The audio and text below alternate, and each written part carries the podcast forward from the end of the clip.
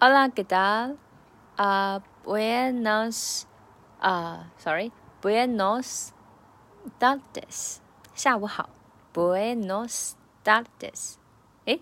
Buenas tardes. Buenos dia, días.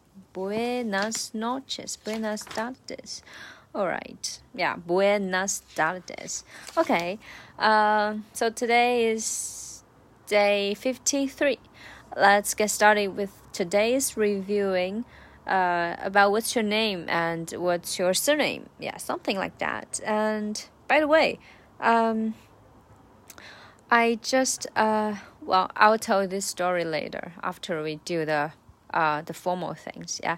Okay. So in Spanish, what's your name is more often used or more often asked by uh, with, uh, than uh, what, what what's your surname? Yeah, just like we do in China.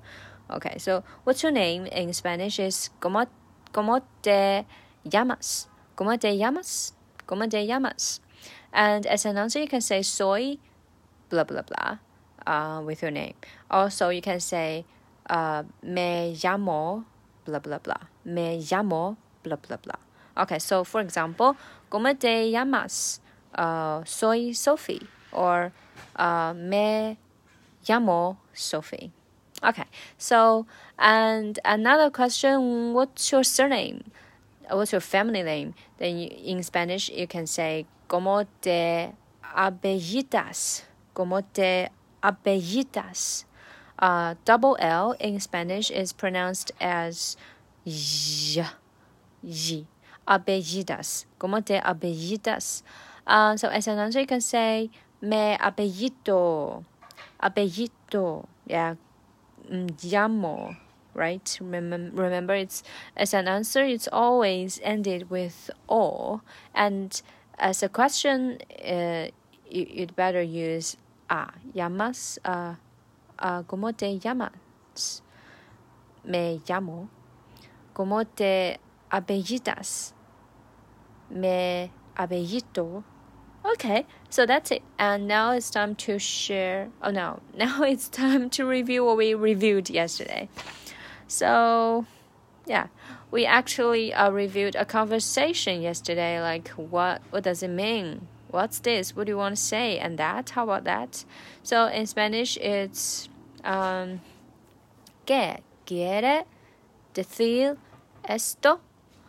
¿Y eso? Esto means this. Yeah, uh, eso means that. Esto this. Eso that. Okay. Uh, and eso means how about that? Okay. So yeah, we've done what we have to today, and now it's time to share my little story. Now, um, uh, well, my mother is watching TV. Wow.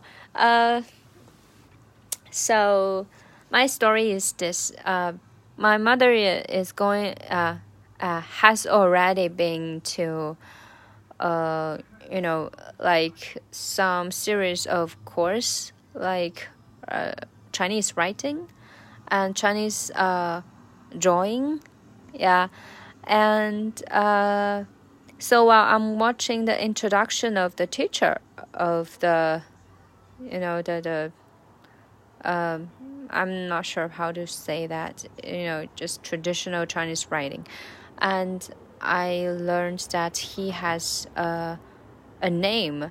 The name is not the real name, but uh, the other name or the outer name.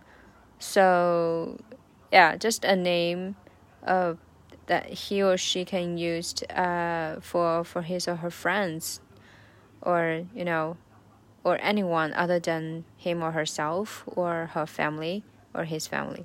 So the name um, I'm planning to uh, to give myself uh, give myself uh, another one. It's like get enlightened by the light. Yeah, I'm not sure. Do you understand this? But I think it's a very interesting uh, coincidence yeah. So, yes. See ya. Bye.